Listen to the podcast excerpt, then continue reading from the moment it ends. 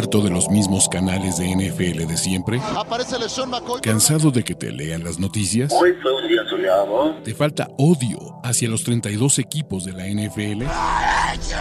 ¿Referencias de videojuegos? ¿Hodor? Este es el canal de Ulises Arada, donde encontrarás NFL, toxicidad, cultura pop, videojuegos y mucho más. Suscríbete y descubre una nueva forma de seguir tu pasión. ¿Qué esperas? ¿Cómo están amigos? Bienvenidos a otro stream de la NFL y de la vida. Mi nombre es Ulises Arada y tenemos que hablar de un tema difícil, de un tema que sí, mis amigos fans de los 49ers se ponen tristes y tóxicos. Y sobre todo, pues bueno, creo que no solo los fans de los Niners, porque esto involucra a los Cowboys, a los Eagles y a otros equipos que buscan llegar al Super Bowl. Y la pregunta mágica, muchachos, es, ¿se acabó la temporada de los San Francisco 49ers sin Jimmy G?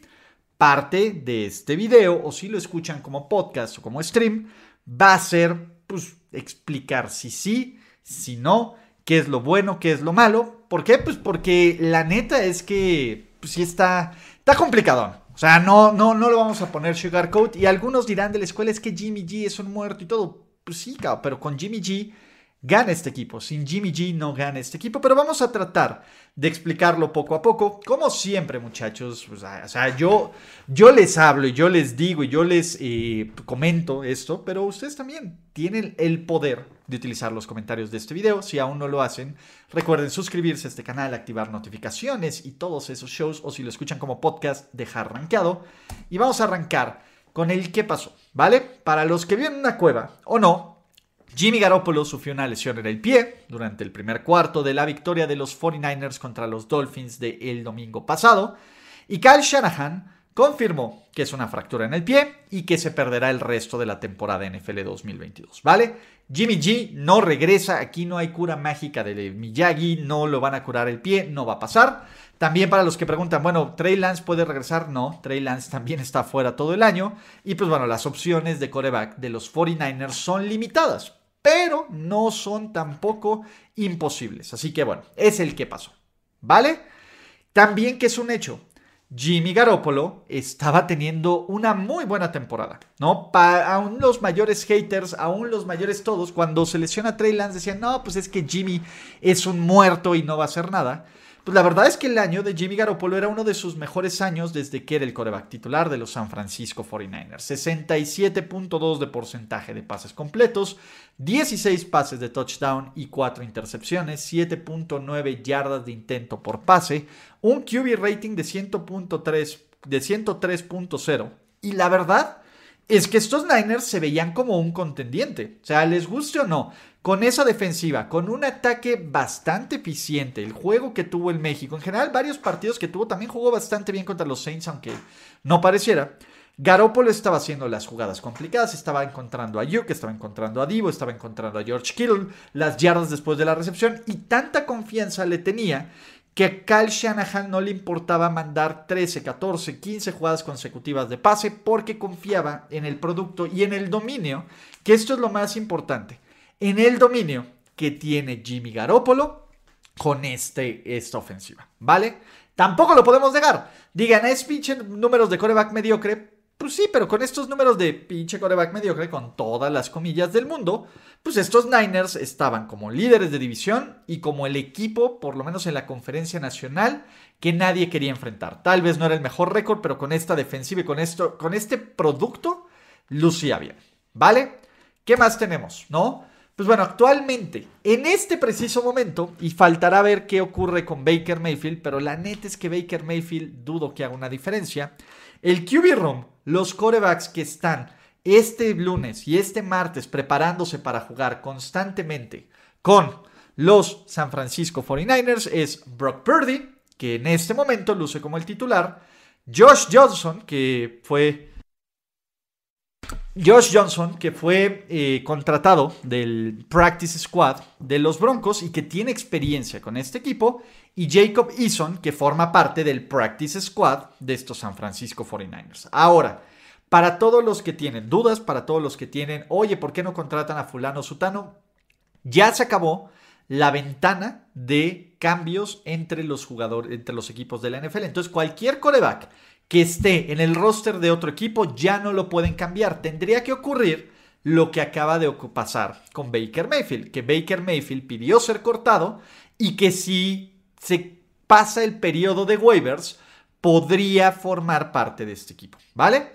Esa es la forma. De otra forma, este equipo de los San Francisco 49ers no puede obtener un coreback que esté en otro roster.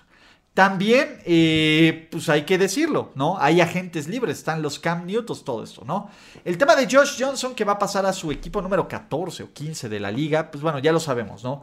Y si bien muchos me han dicho, ¿por qué no Cap? Cap no va a volver. Por mucho que me encantaría, y este yo sé que es más mi pet peeve y mi sueño húmedo, Cap no va a volver. Y Pablo, es que es que Cap tiene historia con los Niners. Pues la neta es que Josh Johnson tiene más historia reciente con estos 49ers. Formó parte del roster y del esquema de Kyle Shanahan por 2000, 2020, la temporada 2020-2021. Entonces, por lo menos conoce el sistema, la terminología, todo este problema, ¿no?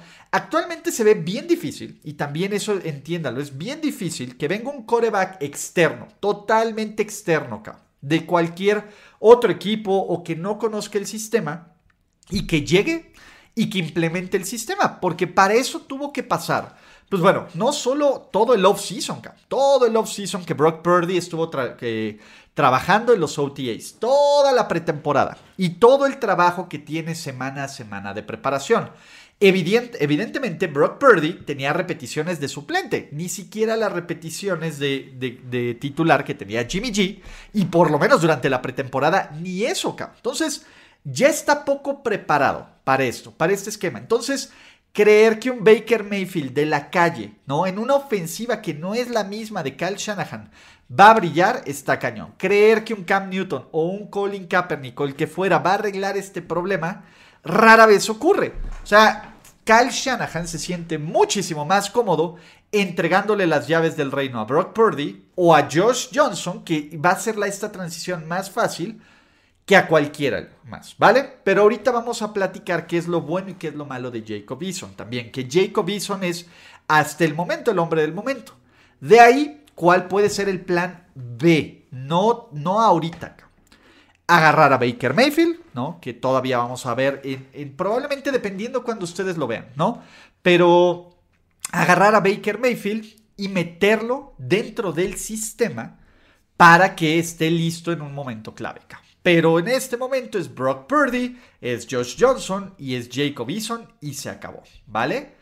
Y el tema que todos ustedes y todos nosotros nos estamos preguntando es quién carajos es Brock Purdy. ¿Quién demonios es Brock Purdy? Brock Purdy, muchos lo, lo conocerán por ser el último jugador seleccionado del draft NFL 2022 Básicamente se le conoce a ese último jugador como Mr. Irrelevant. Fue un pick de séptima ronda, 262 global de los San Francisco 49ers de la Universidad de Iowa State. Eso fue su pick. Es un coreback de 22 años. Y vamos a hacer el Scouting Report que yo he leído a través de los analistas del draft y lo que hemos visto en pretemporada, que la verdad es que el producto que hemos visto en pretemporada fue muy limitado.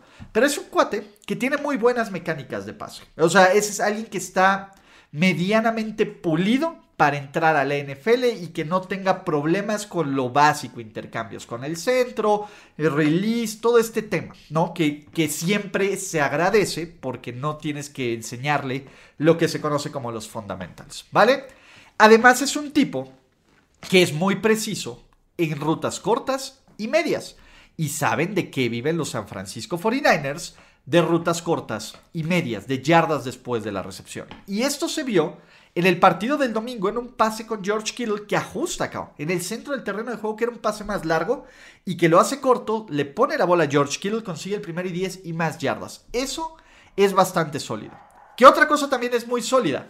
Que es un tipo que fue durable en la universidad. Yo sé que, pues bueno, puede ser muy durable en la universidad y sufrir de lesiones, pero los 49ers han tenido una pésima suerte con la salud de sus corebacks titulares en los últimos años. Entonces, esto, por lo menos a decir, bueno, este güey va a estar chido, ¿no? Y además, en su carrera universitaria, este cuate pues, reescribió los libros de récords de Iowa State. Es Iowa State, ¿no? No es el programa de fútbol americano más exitoso, pero el cuate fue un, este, un prospecto bajón de tres estrellas que encontró su nicho y que fue preciso y que encontró la zona de anotación y que jugó bien, ¿no? Lo suficientemente bien para ser seleccionado en el draft. Ahora, de una cosa es ser seleccionado en el draft y otro es será el siguiente Tom Brady. Vamos a ser realistas. Los siguientes Tom Brady crecen cada 40 años y los 49ers no tienen tanta suerte. Y ojo, va a ser el siguiente Brock Purdy, no el siguiente Tom Brady. ¿Qué es lo malo de Brock Purdy? Brock Purdy físicamente no tiene los atributos del coreback prototipo. Es un cuate que mide un 84, un 85 que eh, para ser un coreback está bajo, más o menos como Yoka. O sea, no es que un güey de mi altura no suelen ser corebacks. Pesa entre los noventa y tantos y 100 kilos, que también es un peso promedio, pero físicamente no tiene las, las cualidades de ser un coreback, ¿vale? Otro problema, la fuerza en el brazo. Y este sí es un tema. La fuerza en el brazo se nota en los pases que van fuera de la banda, en los pases de la velocidad en que llega el balón y en los pases profundos. Y ese es su mayor problema. El pase profundo de Brock Purdy no es bueno. Por lo menos no fue bueno en college. Hay que ver si con un poco de, de trabajo y de, y de esta ofensiva de Kyle Shanahan puede mejorar, pero el pase profundo de Brock Purdy es bastante mediocre, cabrón. Tanto en la anticipación como en la precisión. O sea, se tardan en llegar, son torditos muertos, ¿vale? Y él, como muchos novatos y como muchos corebacks, suele cometer bastantes errores bajo presión. Esto es lo bueno y lo malo de Brock Purdy como prospecto, ¿no? Vimos cosas bien padres el domingo, el domingo contra Miami, sí, vimos cosas bien chingonas pero pues es un pequeño periodo. Y recuerden, todos los corebacks novatos van a tener momentos que se van a ver perdidos los cabrones. Entonces, venga. La comparación con el prospecto de NFL es Colt McCoy, pero Colt McCoy de suplente. Es un güey que puede ser un buen suplente, que te saque un par de partidos, pero que va a ser un journeyman. Esa es la comparación de Brock Purdy en este momento, ¿no? Eso es como el panorama. Si logra superar esas expectativas, los Niners pueden ser competitivos. El problema es que si o es Colt McCoy o es abajo de Colt McCoy, es cuando empiezan a decir los fans de los 49ers y del resto de la NFL, esto ya se lo llevó el carajo, ¿no? Pero bueno, vamos a empezar a ver el vaso medio lleno. ¿Por qué hay que ser optimistas? A ver, empecemos con el claro hecho de que si San Francisco entró a la semana 13 de la NFL, antes del partido de Miami, como el segundo o el tercero, si ustedes le van a los Dallas Cowboys, como el segundo o el tercer mejor equipo de la conferencia nacional, San Francisco ya no es el segundo o el tercer mejor equipo de la conferencia nacional, no con Brock Purdy. O sea, va, Brock Purdy te da esta promesa, pero creer, porque algo que no ha pasado, un coreback novato titular en el Super Bowl, creer que esto puede ocurrir, pues también tiene su, cierta fase de faithful, como los fans de los 49ers, ¿no? Pero, pues bueno, San Francisco ahorita está por abajo de Filadelfia, por abajo de Dallas, probablemente por abajo de Minnesota por, por el puro tema de salud. Y vamos a ver la siguiente semana si está arriba o abajo de Tampa Bay en estas expectativas, ¿no? Pero ahí está, ese es el nivel de los San Francisco 49ers. San Francisco tampoco tiene asegurada su división, cabrón. Y eso es un tema complicado. Si Brock Purdy implosiona, cabrón, pero bueno, ahorita vamos con lo negativo. Pero si Brock Purdy implosiona, Seattle les puede bajar la división. Pero ¿por qué podemos ser optimistas?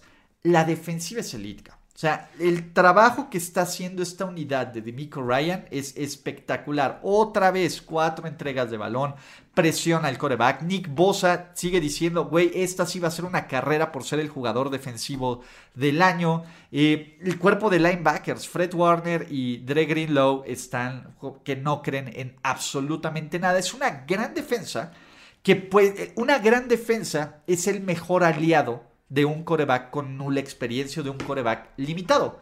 Y Brock Purdy, por lo menos por experiencia y por lo menos por lo que ha visto en la NFL y por lo que va a ver en NFL, en este momento es limitado. Puede o no mejorar ese nivel, ¿vale? Dos, una enorme cantidad de talento a la ofensiva. Si bien los Niners ahorita están con, con las gónadas en la garganta por el tema de lesiones, no podemos dudar que este equipo tiene mucho talento en la ofensiva. Tiene a Christian McCaffrey que está tocado, pero Christian McCaffrey tocado puede seguir dándote touchdowns y acarreos lados. Tienes a Divo Samuel, tienes a George Kittle, tienes a Brandon Ayuk, tienes una línea ofensiva medianamente sólida. Tienes estas piezas acá.